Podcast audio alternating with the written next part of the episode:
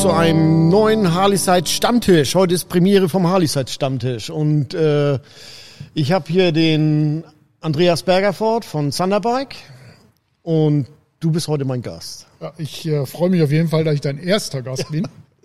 ähm, und wir diese, äh, diese Geschichte hier mal zusammen lostreten. Finde ich total gut, dass du sowas vorhast und äh, bin voller Erwartung. Ja. Wollen wir mal sehen, also das ist ein neues Konzept. Videocast nennt man sowas. Hat Podcast, Videocast. Wir bedienen hier beide Sachen, also einmal den reinen Podcast und auch auf YouTube den Videocast. Und wir haben Themen. Wir haben ein paar Themen. Ja. Wollen wir gleich Schön. mal sagen. Also wir haben Zeitreise Custom Bikes. Ist ja ein ganz hochinteressantes Thema. Ja, da können wir gleich mit starten. Harley, ist das mehr als Business? Wie tickst du so als Chef von so einem Unternehmen? Also in dem Video, was wir gedreht haben, habe ich ja mal einen Eindruck bekommen, was hier so abgeht. Da können wir ja mal ein bisschen drauf eingehen. Ja, gerne. Ja, dann vielleicht Aktuelles zum Line-Up, zu den Lieferschwierigkeiten, wie das so funktioniert. Wie lange muss ich auf ein Bike warten? Auf was muss ich achten, wenn ich mir eine Maschine bestelle? Das sollen so die Themen sein. Okay. Und ich würde sagen, wir fangen an mit der Zeitreise Custom Bikes. Ja, jetzt bin ich ja schon ein paar Jahre dabei. Genau. Aber, äh, auch wenn mein Ursprung vielleicht äh, in andere Wurzeln hatte, ich komme ja mehr aus dem Motorsportbereich, ähm, habe ich doch irgendwann in den 90er Jahren den, den Weg zum Custom Bike gefunden und äh, habe mich dann da immer mehr mit beschäftigt. Und es war halt so, dass wir in den ersten Jahren tatsächlich auch Motorräder gebaut haben, wo ich heute denke, naja, äh, aber da waren wir natürlich nicht alleine. Also die ganze Welt hat solche Motorräder gebaut, die eigentlich unfahrbar waren und teuer und äh, so ein bisschen ja, Pionier und experimentell, die, die oder jene Sache. Äh, man, ist natürlich auch mehr, äh, mehr Risiken eingegangen, man hat mehr ausprobiert. Heute weiß man viel mehr und äh, ja, war auf jeden Fall eine, eine gute Zeit. Äh, vor allem gab es ja dann auch so einen Hype Ende der 90er Jahre durch das ganze OCC und West Coast Choppers und, und, und. Wenn als wir das erste Mal in den USA waren, äh, ja, da wurden wir gefeiert wie Rockstars. Ne? Also, das ist wirklich so. Unglaublich. Also für uns als Deutsch, für, für mich als Deutschen war das total Ja. ungewöhnlich, ne? aber die Amis haben uns echt gefeiert. Unglaublich. Und wir, wir haben ja unsere erste Kreation äh, 2006 vorgestellt und waren mit dem Ding auch sofort bam äh, am Start und alle haben uns registriert. Und das war schon äh, ein sehr, sehr interessantes Erlebnis. Aber auch dieses Motorrad war natürlich eins dieser Experimente, die man heute nicht mehr machen würde. Ne? Also mit Reibrollenantrieb und mit äh, Airride vorne und hinten. Das Ding liegt komplett auf dem Boden. Es ist eigentlich nichts, um da tatsächlich auch ernsthaft drüber nachzudenken, da mal mit zu fahren. Ja, wird funktioniert, das fährt, ja, das wart aber auch. Und dann ist ja der Anspruch in den, äh, in den Jahren darauf, weil ich auch jemand bin, der gerne ordentlich Motorrad fährt, äh, war ich auch mit dem Ergebnis nie so glücklich. Ja, das waren Custom Bikes, aber eben nicht das, was man sich unter Motorradfahren vorstellt. Und äh, dann haben wir einen Wandel vollzogen. Erstmal mit den Twin Cams äh, waren wir natürlich schon einen Schritt weiter. Und dann kam nochmal ein ganz großer Step jetzt mit den Milwaukee Aids, Motorräder, die sich von Haus aus schon viel besser fahren, Motoren, die sehr viel vom Konzept her sehr viel besser sind, viel mehr, ähm, viel mehr Leistungsband haben und einfach auch ein besseres Fahrwerk von Haus aus mitbringen. Und da haben wir äh, stark angesetzt, da habe ich auch wirklich umgedacht und bin das ganze Customizing-Thema nochmal neu angegangen und ähm, habe gesagt, okay, den Anspruch, den Harley hat, den müssen wir jetzt mindestens auch haben. Das heißt, wir können uns nicht rückwärts entwickeln, einen Adapter bauen für Sachen, die wir früher mal gemacht haben, geht nicht. Wir machen neue Sachen, neue Sachen, die auch dem entsprechen, äh, was Harley gemacht hat. Also das Ganze verbessert und so sind wir an unsere Produkte rangegangen. Es gibt also keinen Teil, was an eine Twin Cam passt, was wir einfach auch an die Milwaukee 8 bauen. Wir haben, wir jeglich äh, alles gecheckt, überdacht und auf Funktionalität überprüft und, und, und und sind so ganz neu an das Thema rangegangen. Und das hat auch tatsächlich eine ganz neue Ära an Custom Bikes hervorgebracht. Also Motorräder, die deutlich besser fahren, deutlich funktionaler sind, äh, wo du keinen Stress mehr hast mit, springt das jetzt an oder springt das nicht an, ähm, läuft das auch vernünftig geradeaus, äh, federt das auch vernünftig. Das sind alles die Sachen, die ich äh, in, in diesen ganzen Jahren gelernt habe oder die, die wir dann peu à peu umgesetzt haben. Und jetzt, wie gesagt, besonders im letzten Step, was die Softwares betrifft, äh, 2018 mit für mich den genialsten Wurf, äh, den äh, Harley gemacht hat, die Softwares mal richtig zu renovieren und zu sagen, okay, jetzt machen wir hier eine Software, die sieht so aus wie die alte, funktioniert im Prinzip auch wie die alte, hat das gleiche Konzept, aber ist halt auf einem ganz neuen Level und ähm, da macht mir bis heute sehr viel Spaß, an den Motorrädern zu arbeiten. Das hört sich gut an. Na, also, äh, wo du sagst, ähm, dass die Amerikaner dich da drüben also gefeiert haben. Mhm. Äh, die Erfahrung habe ich ja drüben auch gemacht bei Paul, also bei OCC. Ähm, der schätzt ja die Arbeit, das, was, wie, wie Deutsche handwerklich mit den Sachen umgehen. Also er kennt wohl die Arbeit auch vorher schon, also bevor auch Eikut da war. Und den hat er ja auch kommen lassen, weil er eben sehr handfertig ist und so. Das kann man schon nachvollziehen. Damals ist es ja auch eine ganz andere Welt gewesen. Man lernte ja auch aus Fehlern. Ne, wenn man jetzt ja. irgendwie mal zu viel am Vergaser gefeilt hat oder am, am Ansaugstutzen, dann war es auf einmal durch. Er war zwar glatt, aber irgendwann hat er ja den Luft gezogen.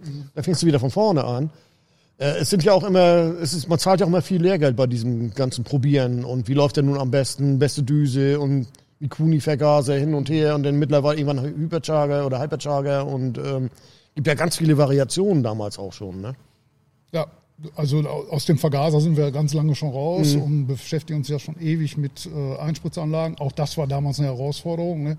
Ich weiß noch, als die ersten Einspritzanlagen kamen, haben wir gedacht, oh, vielleicht bauen wir da besser mal auf Vergaser um. Ja. das heißt viel einfacher.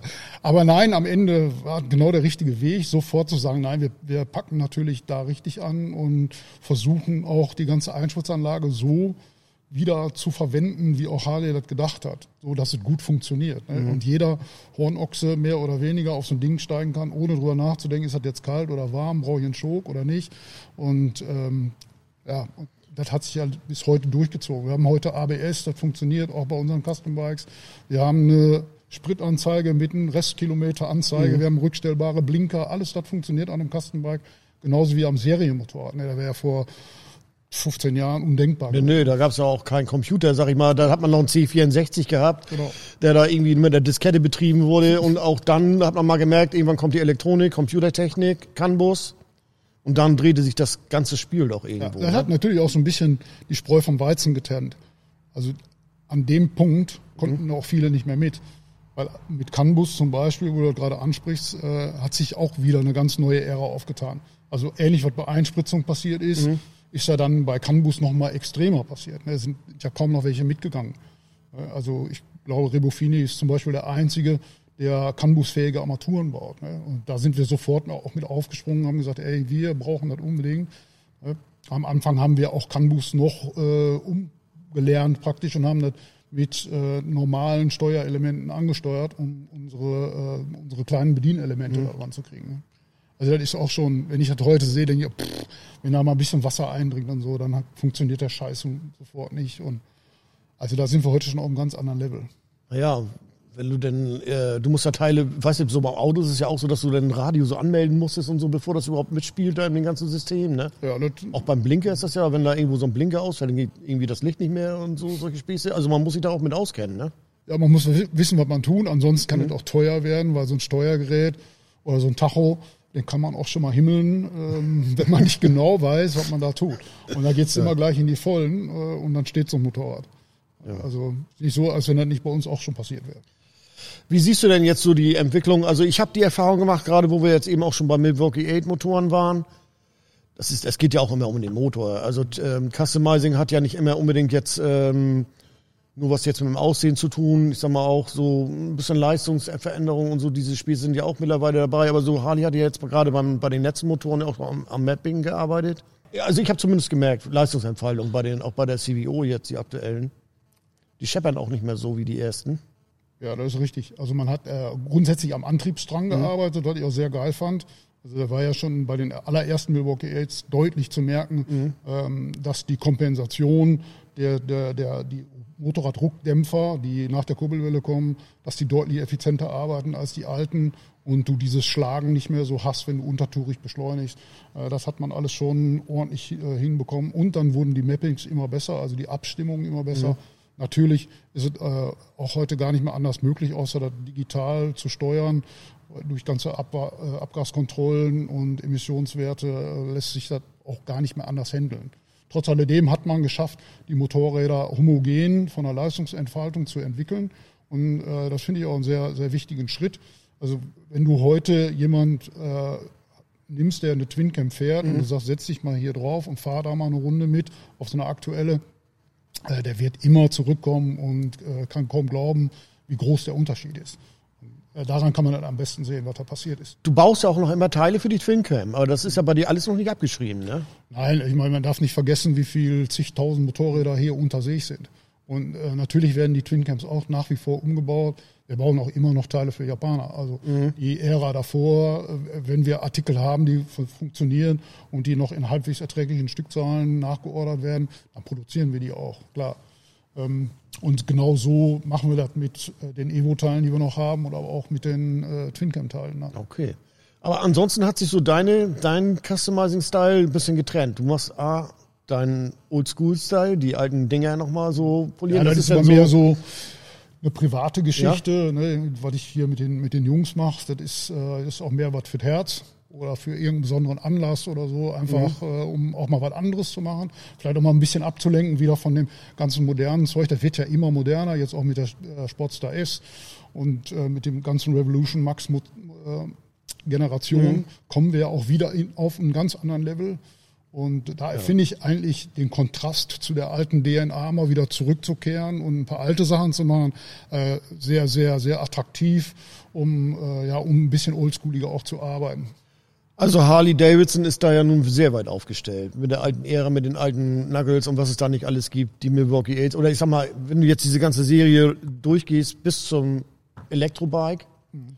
haben wir ja eigentlich alles da, ne? Ja. Also ein ganz breites Spektrum. Ja, auch, auch das ist ja interessant. Ne? Nun äh, ist die Livewire nicht unbedingt mein, mein Steckenpferd, mhm. klar, äh, weil da auch noch nicht genug Motorräder gibt, um über Customizing ernsthaft nachzudenken. Aber ganz sicher könnte ich mir vorstellen, wenn sich sowas tatsächlich mal durchsetzt, in welcher Art auch immer, äh, dass wir natürlich auch Bock haben, äh, auch solche Motorräder umzubauen. Mhm. Man wird sehen. Also ich habe in so ein Ding mal gefahren, funktioniert tut das schon gut. Ja. Äh, jetzt müsste der Markt das noch annehmen. Da gibt es vielleicht noch ein paar Bausteine, die man noch ändern müsste.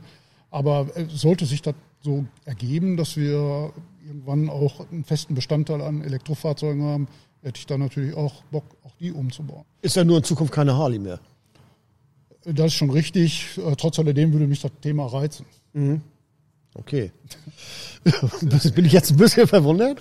Nein, das, äh, ja. nein ich, ich meine jetzt äh, nur, dass wir uns richtig mhm. verstehen. Grundsätzlich habe ich da keinen Stress mit. Nee, nee. Im Moment scheint es mir vom Preis-Leistungs-Verhältnis äh, und von den Faktoren, die es drumherum gibt, wirklich noch nicht in der Zeit angekommen zu sein. Wenn das Ding in der Zeit ankommt, äh, würde da nichts gegensprechen, auch mal so ein Ding zu behandeln.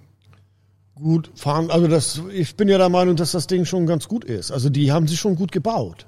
Ja, das, also wenn du siehst, äh, wollte ich jetzt auch gar, das nee. wollte ich damit nicht sagen, aber es muss ja trotzdem, wenn ich, wenn ich das aus der Customizer-Sicht betrachte, brauchen wir ein gewisses Portfolio an Bikes oder ja. eine, eine, gewisse Menge an mhm. Motorrädern, um auch agieren zu können. Das macht ja keinen Sinn, nee, nee, wenn in Deutschland klar. 50 von den Dingern fahren und ich jetzt anfange Customizing zu machen und keiner von den 50 hat Bock, äh, sich meine Teile zu kaufen. Ist ja dann Bring, unsinnig. Ja. Hast du noch irgendwelche Sachen, die du immer wieder meinst, die du noch verbauen musst, äh, so auch bei neueren, wo du sagst, ah, das ist irgendwie oldschool, das muss da irgendwie noch mit dran. Gibt es da noch so Kleinigkeiten, wo du sagst, hm, das brauche ich noch? Ich meine, du hast ja deinen Style da im Bike irgendwo, aber hängst du noch an irgendwelchen Sachen, die noch so. Ja, oder glaub, sagst du, nee, das brauche ich, ich meine alten rein? Ich glaube, man muss die Motorräder immer in ihrem Zeitgeist betrachten. Das macht keinen Sinn. Ähm, zu versuchen, wie ich gerade schon gesagt habe, vielleicht an eine Milwaukee 8 einen Adapter zu bauen, damit ich meine mhm. Twincam-Sachen da dran basteln kann. Das finde ich zum Beispiel der, der völlig falsche Weg. Mhm. Äh, man muss schon sich auf das Motorrad einlassen und man muss dann mit dem Motorrad arbeiten. Das sieht man jetzt besonders an den neuen Sportstar-Modellen. Ähm, da musst du ganz anders rangehen. Die, die, Denkweise und die Rangehensweise muss eine komplett andere sein, auch zu den Softail-Modellen, die wir jetzt hauptsächlich bearbeiten. Also wir haben jetzt für die aktuelle Sportster S einige Sachen gemacht. Und äh, das ist so differenziert zu dem, was wir bisher gemacht mhm. haben. Wir beschäftigen uns mit ganz anderen Sachen. Klar, wir haben jetzt eine Wasserkühlung. Ähm, Wir haben eine ganz andere Generation an Fahrwerk, an Motor, an Tank und diese ganzen die. Sachen, die da reinspielen. Und man muss sich jetzt schon überlegen, äh, was mache ich jetzt? Ne? Wäre jetzt auch da falsch zu sagen, wir bauen da unsere Riesenräder ein und äh, das wird sehr wahrscheinlich gar nicht in das Konzept passen. Man, müsste, man muss das so annehmen, wie so ein Motorrad daherkommt. Gerade jetzt, die, die Designer haben sich ja darüber auch Gedanken gemacht. Und da finde ich das eigentlich auch schon ein interessanter Thema aufzugreifen und mhm. zu sagen, okay, an der Stelle machen wir weiter. Da haben die vielleicht das Problem äh, der Zulassung, wie auch immer. Da packen wir jetzt an. Oder an einer anderen Stelle, wo das Design vielleicht zu teuer war, zu aufwendig, äh, da krempeln wir nach. Ja, nun musst du aber auch da dann die Stückzahlen haben. Ne? Das ist ja dann noch ist aber ja der Sport CS glaube ich schon, ja. dass das ein äh, Motorrad wird, was wir in Deutschland gut verkaufen werden. Auch wenn es nach wie vor kein Ersatz für die eigentliche Sportstar ist. Da bin aber das ist ein Motorrad, äh, was durchaus in das Harley-Portfolio reinpasst, weil mhm. eben diesen Drag-Style verkörpert, ne, so, so ein bisschen V-Rod gemischt mit ein bisschen 48 das ist schon ein Motorrad, was in die Harley-Line gut reinpasst und was auch äh, die, die Leute, die sich für so eine Art von Motorrad interessieren, bei Harley auch die Kompetenz suchen für so ein Motorrad. Das ist ja auch ganz wichtig. Ja, ist, das ist ja die Schwierigkeit vielleicht an der Panamerika, dass bei uns noch keiner die Kompetenz für eine Reiseenduro sucht. Aber diese Leistungsentfaltung von diesem Revolution Max Motor, die ist ja gewaltig. Also ja. wie das Ding funktioniert und also diese Panamerika, also die finde ich schon geil. Ja, die, also da passt das auch richtig. Und, äh, wenn mhm. du die Leistungsentfaltung ansprichst, äh, ist sie halt sehr sportlich orientiert. Mhm. Wenn ich mich an meine Racingzeit zurückerinnere, ab dreieinhalb, viertausend Umdrehungen geht der Spaß erst los. Mhm. Das haben wir da auch. Ne? Ja, ein bisschen später noch, ne? Also so bei 6,3 geht die ja richtig los. Da schreit, schreit die ja richtig ab. Also ja, gut, aber viel hast du verwertbare Leistung. Mhm. Also wenn du jetzt mal Serpentinen fährst oder so, dann solltest du zusehen, dass du über 4000 Umdrehungen bleibst. Also ich habe ja meinen Urlaub, meinen letzten Urlaub auf der Panamerika verbracht, mit zwei Wochen äh, mit dem Ding unterwegs gewesen, mhm. mit Frau und Gepäck. Und äh, habe so eine Sardinien-Rundreise gemacht und das Motorrad ist wirklich mega. Also dynamisch ohne Ende. Äh, macht auch richtig Bock, das Fahrwerk ist geil, Bremsen sind geil. Ich finde das Bild jetzt spannend, dich mit deiner Frau auf einer Panamerika. ich kenne dich immer nur auf diesem Bobbern, äh, so wenn ich dich irgendwo mal fahren sehe. Ich habe da hinten auch so ein Bild da von dir gesehen, äh, auch so auf so einem, auf deinem typischen Custom Bikes. Ähm, ich finde das schon spannend. Also das kann ich mir gar nicht vorstellen. Aber man muss natürlich auch wissen, dass du ja deine Karriere in, deine, in der Motorradszene als Rennfahrer ja auch gemacht hast. Also ich habe ja ganz lange für sowas, ne? Ja, ich habe ganz lange Motorradrennen gefahren, äh, fast 20 Jahre. Ich aktiv Motorradrennen gefahren, zum Schluss auch, äh, oder nicht zum Schluss, die letzten zehn Jahre, vier Stunden Rennen, acht Stunden Rennen, 24 Stunden Rennen. Das sind schon äh, Sachen, wo man weiß, wo es langläuft. Ne? Da musst du auch ja, nachts mal im Regen schnell fahren können. Das ist auch da was. musst du also stehen lassen, äh, wo andere denken, nee, da fahre ich noch nicht mal im Trockenen äh, schnell drüber her. Das musst du auch können. Also musst du können, du musst das wollen, du musst das durchhalten, 24 Stunden Rennen. Jeder, der sowas mal erlebt hat, äh, weiß, äh, wovon ich spreche. Das ist schon äh, eine Nummer, das muss ich erstmal machen. Wie siehst du denn ähm, das Customizing bei der Panamerika? Ich meine, die ist ja sehr flexibel so mit diesen An- und Abbauten, das geht ja ruckzuck, also da ist ja gar nicht so viel zu machen. Aber hast du da auch schon mal Überlegungen gestartet, was kann man da machen? Kann man vielleicht mal so Alugestänge machen für die Halterung vorne, für die Scheibe und sowas so? Kann man da was machen? Also da bin ich raus an der Stelle. Da bist du raus. Ja, also im Moment, ich habe ich hab schon ein paar Mal vor dem Motorrad gestanden, jetzt ja. äh, ohne Scheiß, ne, und habe überlegt, was mache ich damit. Und bin immer wieder zu, dem Erkenntnis, zu der Erkenntnis gekommen, das ist nicht die Art von Customizing, die ich, wo ich, äh, ja, wo ich für brenne. Und wenn ich das nicht aus eigenem Antrieb machen kann, dann lasse ich lieber die Finger davon. Ähm, wenn, wenn mir die Begeisterung fehlt, äh, tue ich das nicht.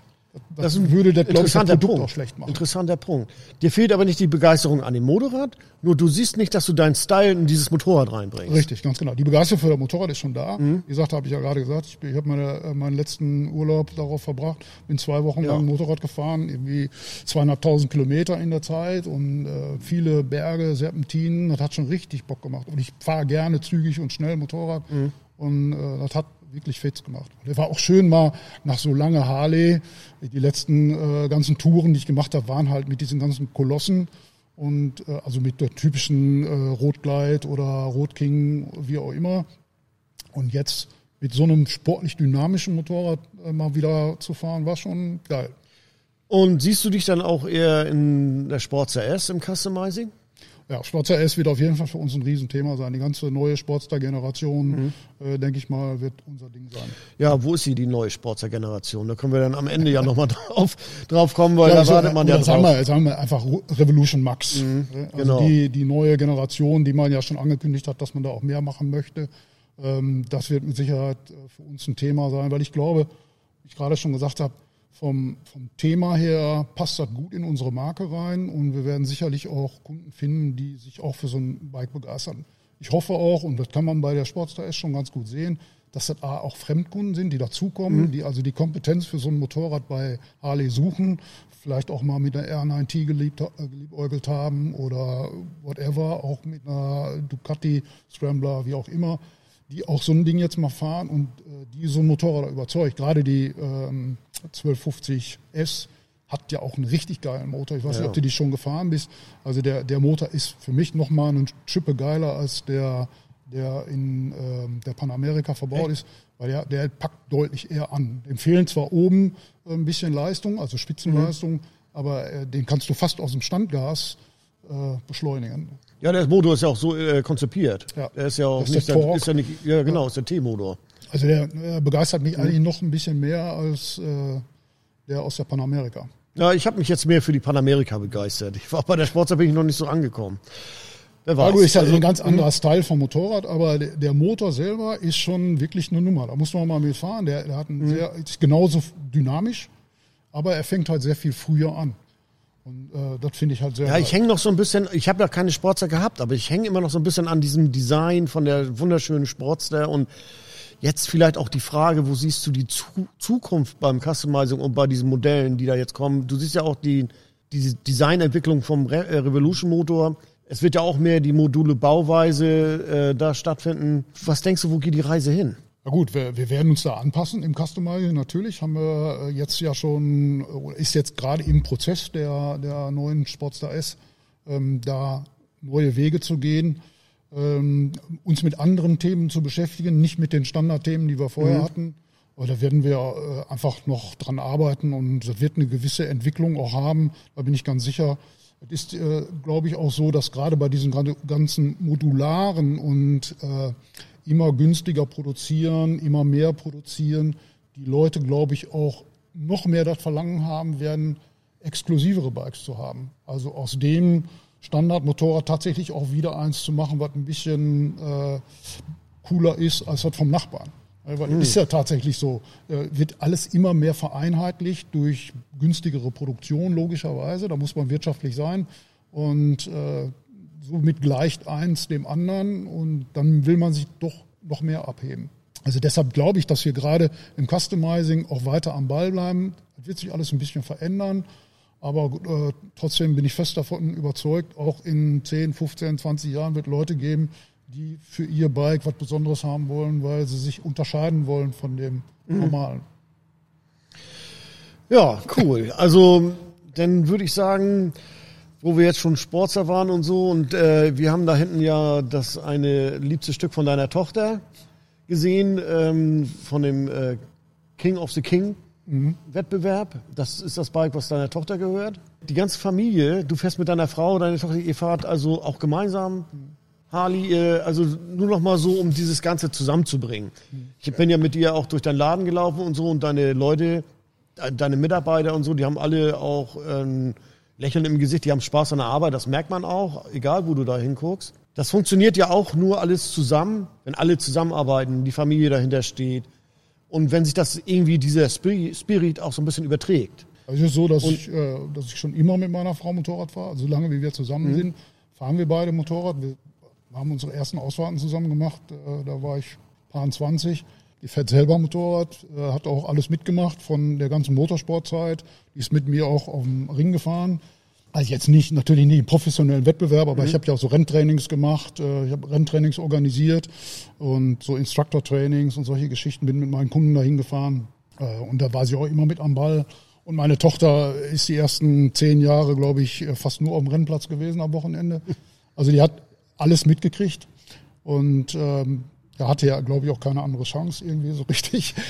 Äh, aber der Vorteil ist eigentlich, oder was ich halt gut finde, dass die, äh, dass beide da sind und am Wochenende mit mir Moped fahren. Äh, ja, die Kinder nicht mehr so viel, aber meine Frau auf jeden Fall. Und wir auch ganz viel Zeit auf dem Motorrad verbringen. Unseren Urlaub mindestens einmal im Jahr mhm. machen wir auch Motorradurlaub. Das ist mir auch total wichtig, weil ich das, ja, weil ich, weil ich einfach Bock darauf habe. Ja, meine, äh, ja, aber das zeigt ja, äh, worum wir bei deinem persönlichen Ding sind, dass du sehr bodenständig bist, deine Frau, Familie, das, es läuft. Ne? Also es läuft privat, hat man den Eindruck, es läuft in der Firma. Ja, ich glaube schon, dass ich relativ bodenständig bin ja. und ähm, ich möchte auch gar nicht anders sein. Ich möchte äh, nicht abgehoben sein. Warum auch? Mhm. Es äh, macht mir auch Spaß, auf Augenhöhe zu arbeiten mit den Mitarbeitern und eben nicht der große Chef im Hintergrund zu sein, der irgendwelche Knöpfe drückt und die müssen dann parieren, sondern ich möchte schon genau wissen, was, was hier passiert und äh, möchte auch dabei sein. Äh, leider habe ich oftmals wenig Zeit durch die Größe der Firma, dass mhm. ich jetzt mich auch organisatorisch immer mehr einbringen muss. Möchte eigentlich da auch wieder weg, mehr äh, wieder mit Design und, und Customizing aufhalten. Da sehe ich auch die nächsten Jahre für mich auf jeden Fall. Ja, aber es ist schon interessant, dass du das auch so sagst, ne? wie das so ist, weil du weißt ja manchmal so, das Image von Harley Vertragshändlern ist ja nicht immer so das Beste.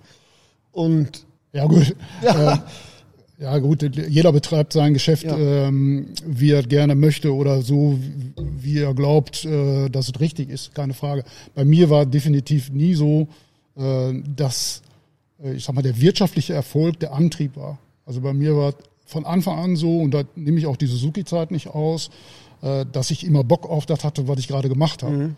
Und ich glaube auch, dass man äh, so ein Unternehmen nicht, also zumindest nicht im Motorradbusiness, so weit pushen kann äh, zu dem Erfolg, den wir jetzt in den letzten Jahren auch hatten, wenn man tatsächlich immer nur die Dollarzeichen in den Augen hat.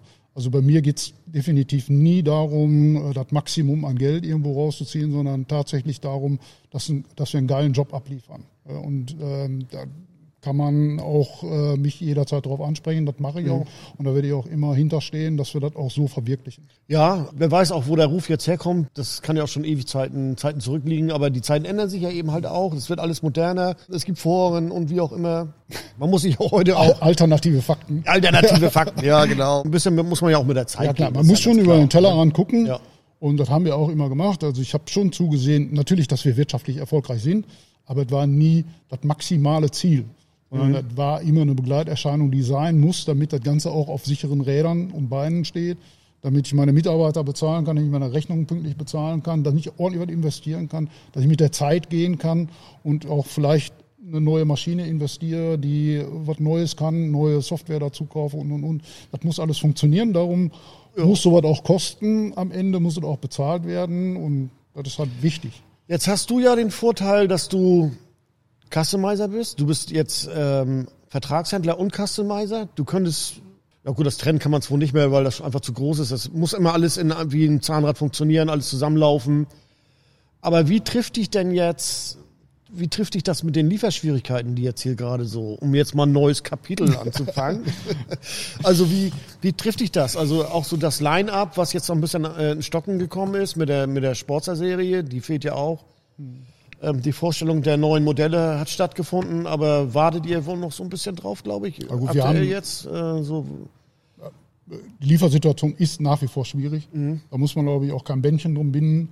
Äh, wenn man heute ein Motorrad bestellt, haben wir zwar grobe Lieferprognosen, aber ob die eingehalten werden, wissen wir nicht ganz mhm. sicher.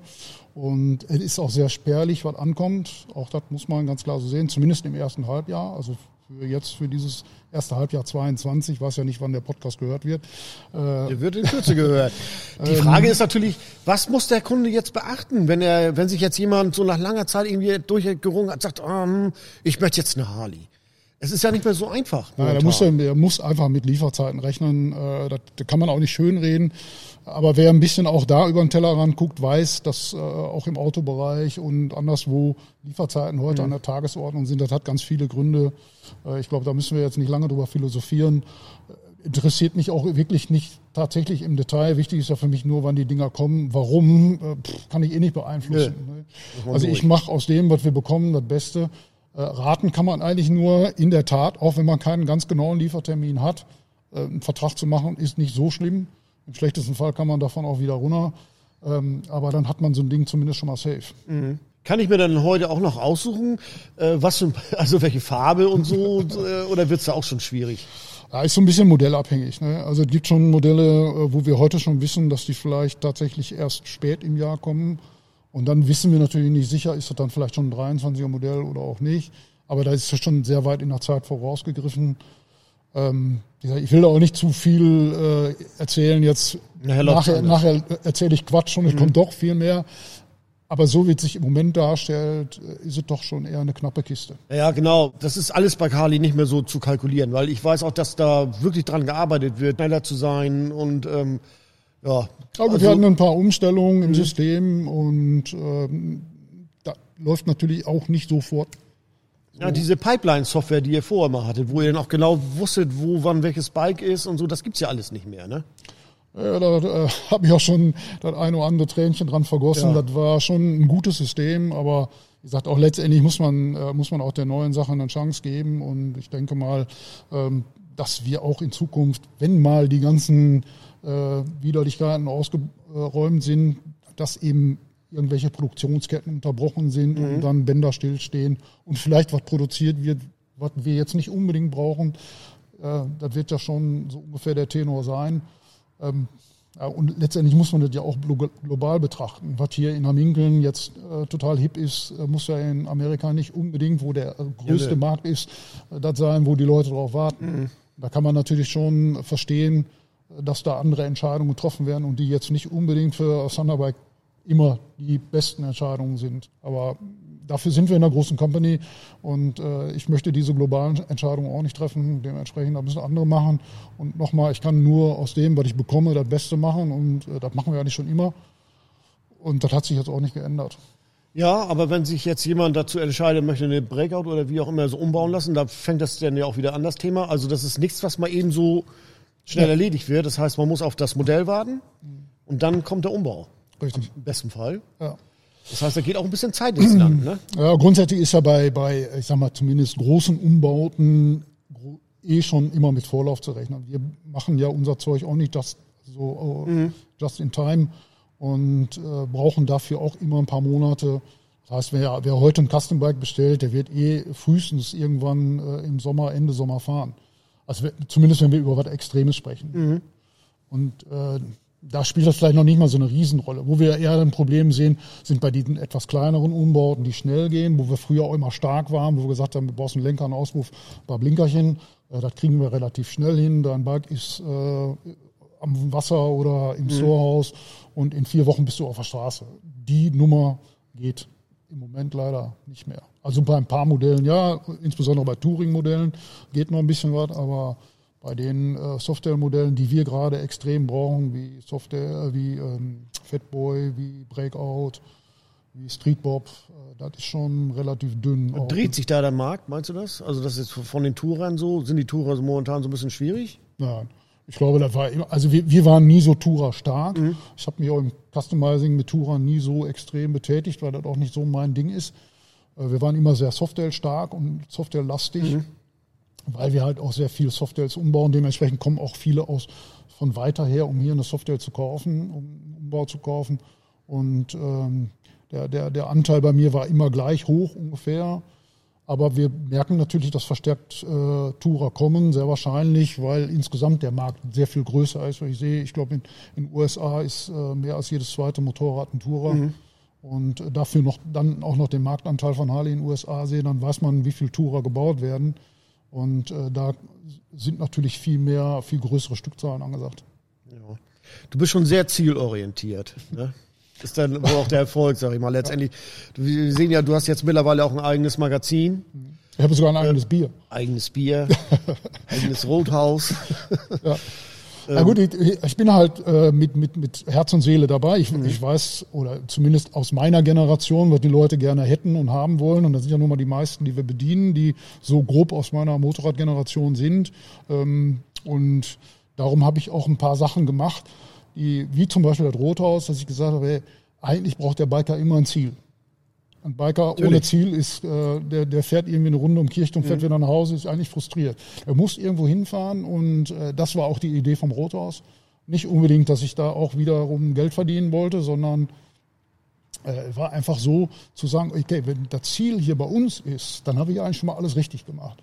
Und äh, das war eigentlich der Grundgedanke vom Rothaus. Und dann habe ich mich halt durch so ein bisschen äh, Holz und alles inspirieren lassen und habe dann äh, dieses Ding gemacht vor zwölf Jahren. Also bei dir steht nicht Maximalprofit oben drüber, ne? Nein, ich mag, ich mag auch diese ganzen Profit-Center und oh Gott, da kriege ich eine Vollkrise. ja. Nein, das geht nicht. Also für mich funktioniert alles zusammen. Ja, Du kannst nicht ein Detail rausnehmen und sagen, ihr seid jetzt unprofitabel. Ich kann dir das alles schön und schlecht rechnen. Da schiebe ich das so lange hin und her und drück dir da noch Kosten rein und da noch, dann habe hab ich das äh, da wo, auf dem Zettel stehen, wo ich das hinhaben will. Aber letztendlich kann ich nicht darauf verzichten. Das ist ja viel wichtiger. Ich meine, im Rothaus werde ich vielleicht kein Vermögen verdienen, aber zieht mir die Kunden hier hin.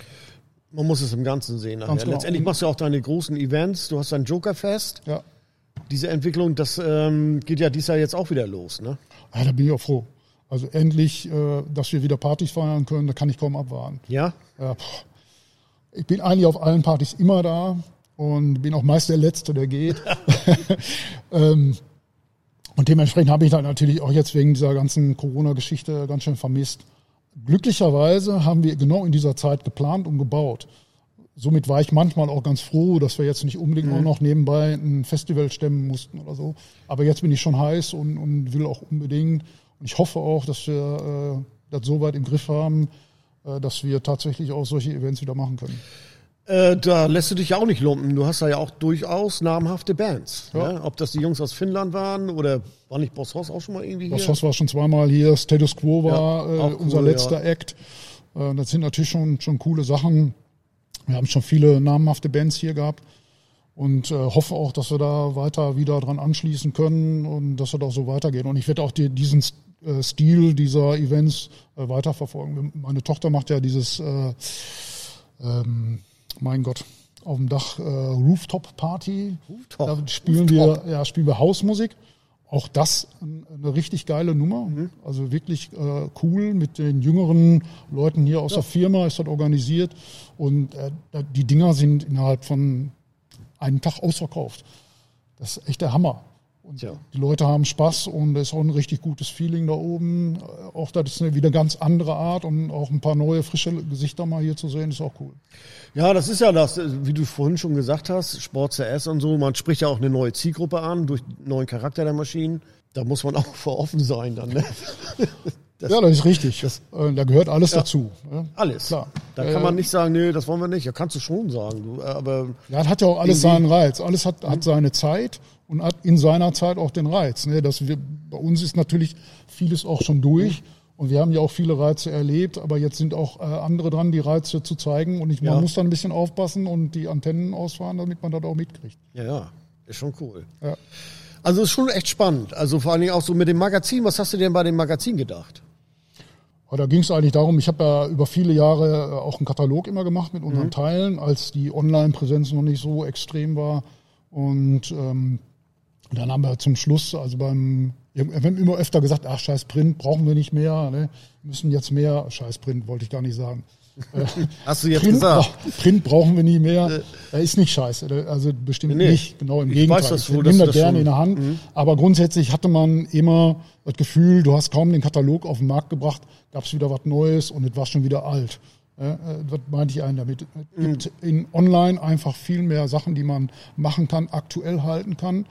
Und trotz alledem war es halt wichtig, nochmal einen Rückblick zu machen zum Blättern, gerade im Winter oder in der Zeit, wo man kein Motorrad fährt. Und so ist die Idee geboren worden, so eine Art Jahresrückblick zu machen über die besten Bikes, die wir gebaut haben in dem Jahr und die einfach in einem Magazin zusammenzufassen zum Durchblättern. Äh, eigentlich war unser Termin dafür immer die Custom Bike Messe. Dieses Jahr ist ein bisschen später gekommen, weil es ja noch nicht mal Papier gab. Ja, ist alles. Ne? Wir mussten sogar das Format ändern, weil selbst wir sind mal ein bisschen überformatig mit unserem Magazin gewesen und äh, mussten tatsächlich in diesem Jahr sogar nicht nur auf das Papier warten, sondern auch noch das Papier nehmen, was gerade da war. Schon äh, eine ganz äh, verrückte Situation, die man sich vorher hätte gar nicht vorstellen können. Aber ist ja auch viel Arbeit, ne? Also ist ja alles immer auch viel, da steckt ja viel Arbeit drin. Also so ein Magazin ist ja nicht mal eben so aus, aus dem Boden gestampft. naja, das ist schon richtig. Und wenn man jetzt so sieht, wie du aufgestellt bist, weil letztendlich seid ihr auch online-mäßig äh, breit aufgestellt. Ihr habt YouTube, ihr macht eure Webseiten groß da, ihr präsentiert alle Bikes megamäßig. Das ist schon eine runde Sache, ne? Ich glaube, das gehört auch dazu und ja. ist auch wichtig. Wenn, wenn du das nicht transportierst, was du tust, woher sollen die anderen das wissen? Ich meine, ja. wir, wir, leben in einem äh, weltweiten Markt. Die Leute in Japan oder in Australien, wie sollen die erfahren, dass wir geile Kisten bauen? Ja. Und, und, der Markt ist halt so, ähm, so klein, dass man schon die Umspannung braucht, um, äh, um das auch erfolgreich vertreiben zu können. Ähm, dazu hilft auch, dass man international arbeitet. Mhm. Das ist jetzt alles nicht so galaktisch, wie sich das anhört, aber ähm, das hilft schon, ein Produkt aufzulegen, weil man äh, nicht nur, ich sag mal, nicht nur 25 baut für den deutschen Markt, sondern 50, weil die anderen 25 sie international verteilen. Mhm. Und das lohnt sich eher, die Maschine für einen zu rüsten und dieses Teil auch zu machen. Jetzt, um nochmal äh, auf das Wort Scheiß Magazin zu kommen. Entschuldigung. Nee, ich sagen wir mal so, ich weiß ja, dass du das gar nicht so meinst. Ähm, ich weiß ja auch, dass du auch Dream Machines ist ja auch so, so eine Sache gewesen, Custom Bike, diese Magazine, die hast du ja auch unterstützt, die unterstützt ja auch immer noch mit Annoncen und so weiter. Das liegt dir ja doch schon am Herzen. Also auch wenn du sagst, okay, die Welt geht irgendwie weiter, aber auch Magazine, gerade in der Szene, die haben schon noch ihre Berechtigung. Ne? Ich meine, ich bin ja auch, ich bin ja Online-Mensch, aber ich sehe das ja auch so. Ja. Gehört irgendwie dazu, oder? Auf jeden Fall. Und ich äh, fand auch die Situation wirklich äh, schwierig, in der die mhm. Custom Bike da gekommen ist, zusammen mit der Dream Machines.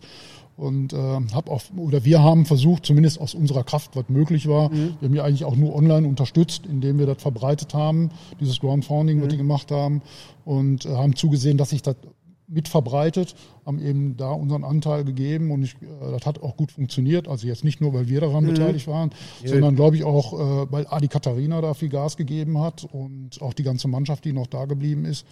Und äh, die, das Resultat ist ja auch heute tatsächlich ein wirklich gutes Magazin. Also die haben ja beide auch gewonnen. Ich mhm. finde, also die Custom Bike hat ex ganz extrem gewonnen und äh, blätter das Magazin gerne, freue mich, äh, wenn ich das in der Hand halte. Das ist wirklich äh, ein gutes Stück Arbeit und auch einfach an Qualität gewonnen. Und wird, man sieht auch, es wird jetzt nicht unbedingt noch der Rotstift angelegt. Das Papier ist nicht das billigste und äh, das ist alles wertiger gemacht. Und das macht natürlich auch Spaß zu sehen, dass das ja aus, aus der Gemeinde gekommen ist. Mhm. Ne? Also das, die haben schon viel Unterstützung bekommen. Ja, ist auch viel Geld gewesen, was ja. sie da zusammengekratzt haben und selber noch investiert. Die haben ihr, ihr eigenes Geld da reingeschoben. Alles, was, also, äh, das ist ja cool zu sehen, dass ja. die Szene so auch so massiv dann unterstützt. Mhm. Also ich hätte nicht mit diesem äh, grandiosen Ergebnis gerechnet, mhm. muss ich sagen. Also die haben ja da auch schon dann auch alle Möglichkeiten gehabt, das dann auch professionell anzugehen ne? und nicht einen sparsamen Weg fahren zu müssen, sondern zu sagen, okay, wenn wir jetzt ein vernünftiges Fundament haben, dann können wir auch ordentlich Gas geben. Aber wir haben ja da jetzt mit angefangen, so, das gehört ja alles zusammen. Customizing, die Entwicklung der Bikes, das Ändern, wie sich die Welt in der Custom-Szene entwickelt, verändert. Magazine gehören auch dazu, die haben immer schon in den 70ern ja auch schon die ganze, ganze Custom-Bike-Szene begleitet. Immer irgendwie und äh, du siehst ja, wie sich das, wie sich das, wie das alles auseinandergegangen ist. Online-mäßig kommt noch dazu, irgendwann kam, äh, kam Kataloge, was weiß ich, was es da nicht alles gibt. Heute gibt es ja noch Instagram, was da alles so irgendwie mitarbeitet, diese ganzen Social Media Kanäle, wie, wie sich der, die ganze Welt so verändert hat eigentlich. Ne? Und trotzdem konzentriert sich das jetzt auf wenige interessante Sachen. Ja, es sind halt wenige Medien übergeblieben, mhm. die auch einen guten Job machen. Das muss man ja auch so ganz klar sehen. Es sind ja auch viele, die nicht mehr da sind. Also ich meine, äh, Easy Rider ist ein gutes Beispiel. Mhm.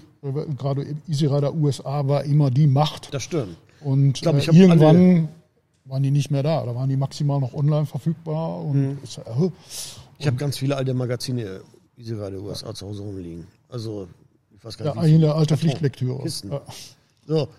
Aber dann war irgendwann einfach der Ofen aus, ne? nachdem auch der ganze Customizing in den USA doch auch sehr stark rückläufig war mhm.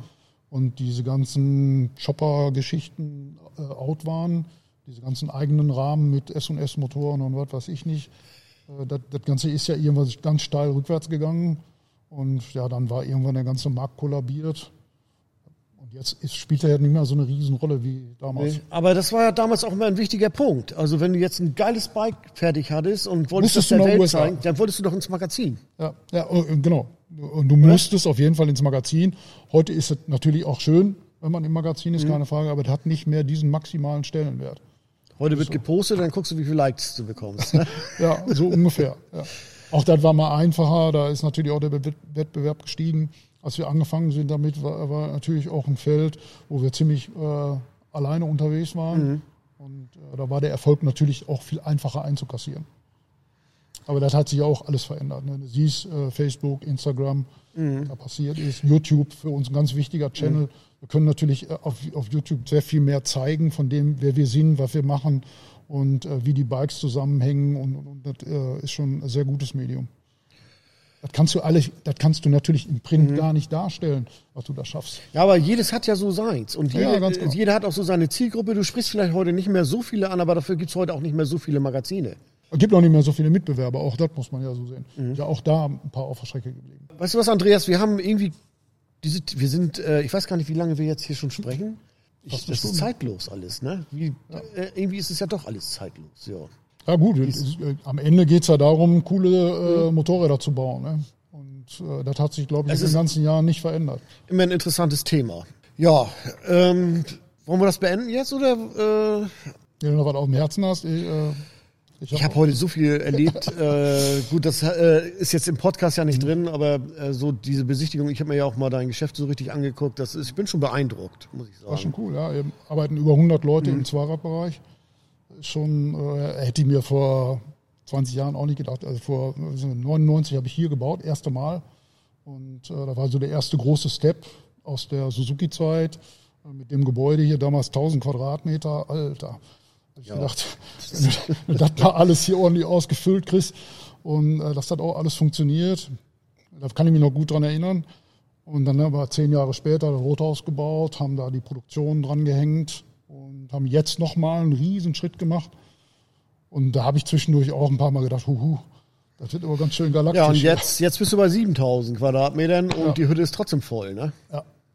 Ah, ich, wie gesagt, ich bin äh, nach wie vor der, der Meinung, äh, dass wir auf dem richtigen Weg sind. Und ich glaube auch, dass man, wenn man in den Krisenzeiten investiert und einen Schritt weiter nach vorne geht, äh, gewinnt man in der Zeit danach noch mal mehr. Mhm. Das konnte man beim letzten Mal ganz gut sehen. Da haben wir 2009 gebaut, da war die große Baukrise und Wirtschaftskrise. Und da haben auch alle gesagt, ey, bist du wahnsinnig?